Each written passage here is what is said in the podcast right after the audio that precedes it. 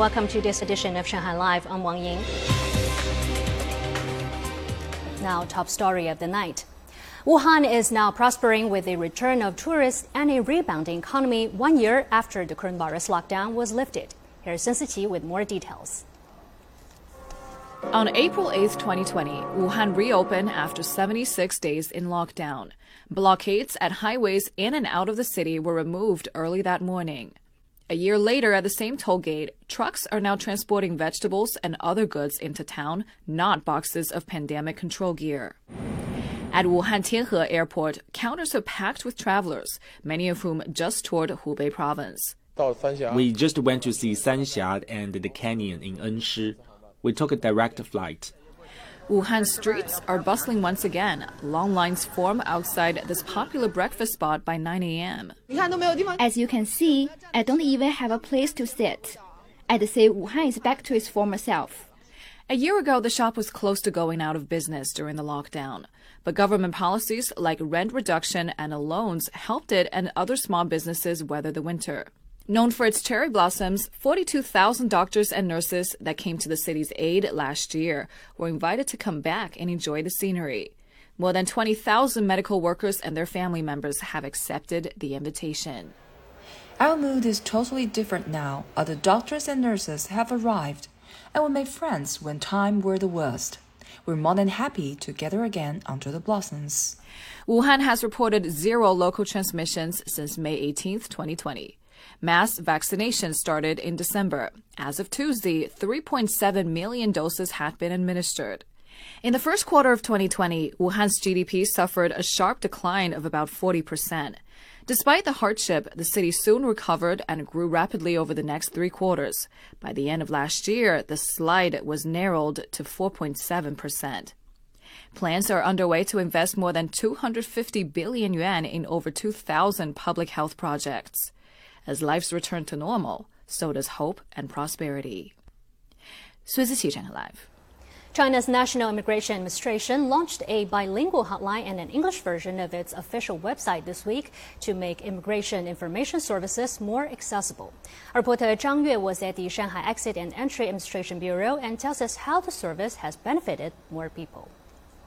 This phone call is for everyone in uh, abroad or in China. It's for you to answer any question about visa application or this uh, any problem about in China.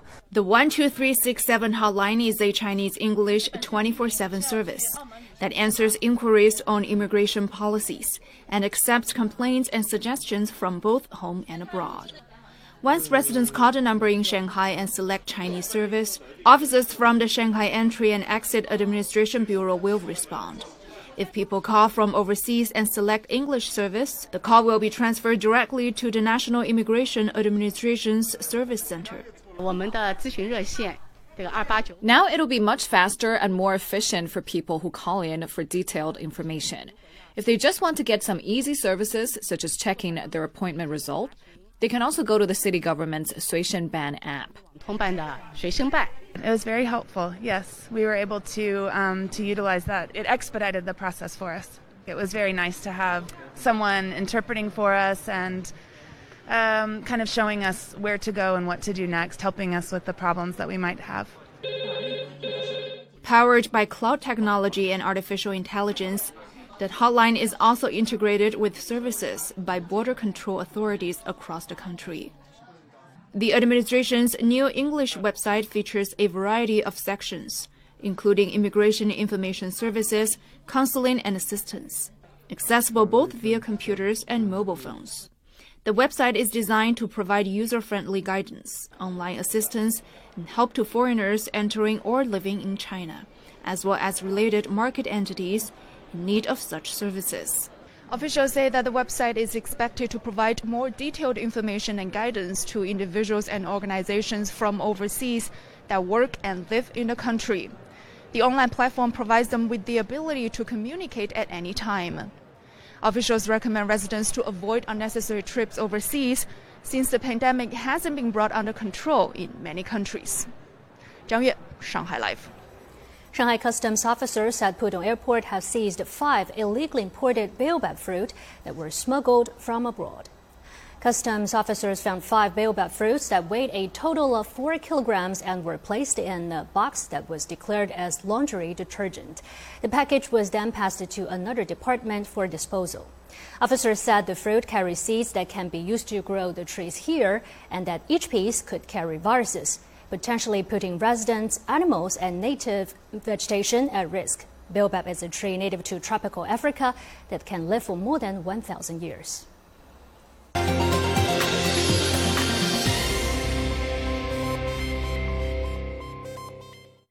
More theaters and cultural centers will open along the Pudong Riverside around the former 2010 World Expo site as part of Shanghai government's efforts to build a vibrant area for performing arts, leisure, and recreation.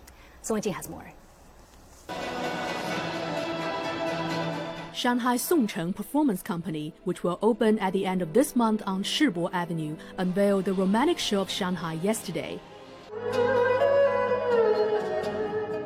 On the 360 degree panoramic water stage, the show detailed the city's history from more than 2,000 years ago to 1921, when the first National Congress of the Communist Party of China was convened, and up to the period when the People's Republic of China was established. We want to show the dedication of Shanghai people during its different phases, to express the story of Shanghai in the past and present. Hong Kong based Shun Tak Holdings and Shanghai's Lujiazui Group unveiled a plan to build a commercial cultural complex at Qiantan area, which is also along the Pudong Riverside. The complex will include a theater with 2,500 seats. After all of the venues are completed during the 14th five year plan, the total number of seats in the area will reach 66,000, which is equivalent with the West End in London and Broadway in New York. Shanghai is building itself into Asia's performance arts metropolis. This area is going to become the biggest cultural area in Asia in the next five years. The Pudong Riverside around the expo area is already home to Mercedes-Benz Arena, Shanghai Grand Opera House, Equestrian Park, and Qiantan 31. Sun Wenjing, Shanghai Live. In many Shanghai neighborhoods, disputes are common between those who take care of stray cats and people who wish they wouldn't. And strays pose potential risks to public health. But hunting and killing them isn't ideal. So one district has introduced a vehicle that goes around communities to neuter stray felines. Song Wenjing has more.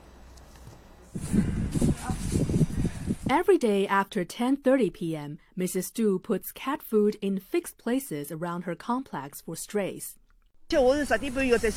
I have to come here after 10:30 p.m. otherwise my neighbors argue with me and throw away the cat food.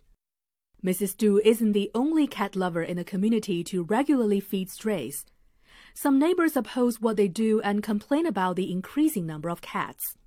Oh, I can't sleep well at night because the cats meow a lot. The cats are produced too quickly. The environment is so dirty where my neighbors feed the cats. If you want to care for them, send them to the right facilities. Mrs. Du's neighborhood committee has received complaints about strays and has since issued a notice that bans feeding the felines. Zoologists say that a couple of adult stray cats and their offspring procreate quickly and that too many in the neighborhood create public health risks. 供应层面，这个猫是这个中中猫宿主。 for example, toxoplasmosis is a disease caused by a type of parasite on cats. Humans and other animals can be infected. When the number of stray cats is kept under control, the risk of getting the parasitic disease declines. Globally, charity groups follow the principle of trap, neuter, release, or TNR. They catch strays, neuter them, and finally release them. In Yangpu District, a vehicle that makes the rounds with vets to neuter cats is being tested on a trial basis. It takes about 30 minutes to neuter one stray.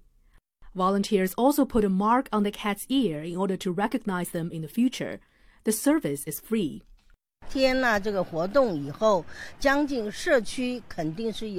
The number of stray cats in the community has dropped 30% since we adopted TNR methods. It's an effective way of controlling the number of stray animals, and we hope the cats can live in harmony with people. Neutering an animal normally costs between 1,000 and 4,000 yuan, so the service is popular, and many residential communities have applied for a vehicle. But one life sciences researcher noted that in some Western countries, the number of stray animals drops within a short period of time after TNR, but increases again later. So other measures are needed to control the overall number. Maybe we can feed the stray cats with food containing contraceptives to slow reproduction. That would be more effective than catching and sterilizing them one by one. When it comes to local legislation, the city does have regulations on stray dogs, but not for cats. This year, lawmakers are researching a possible law for stray cats. 宋文静，上好 Live。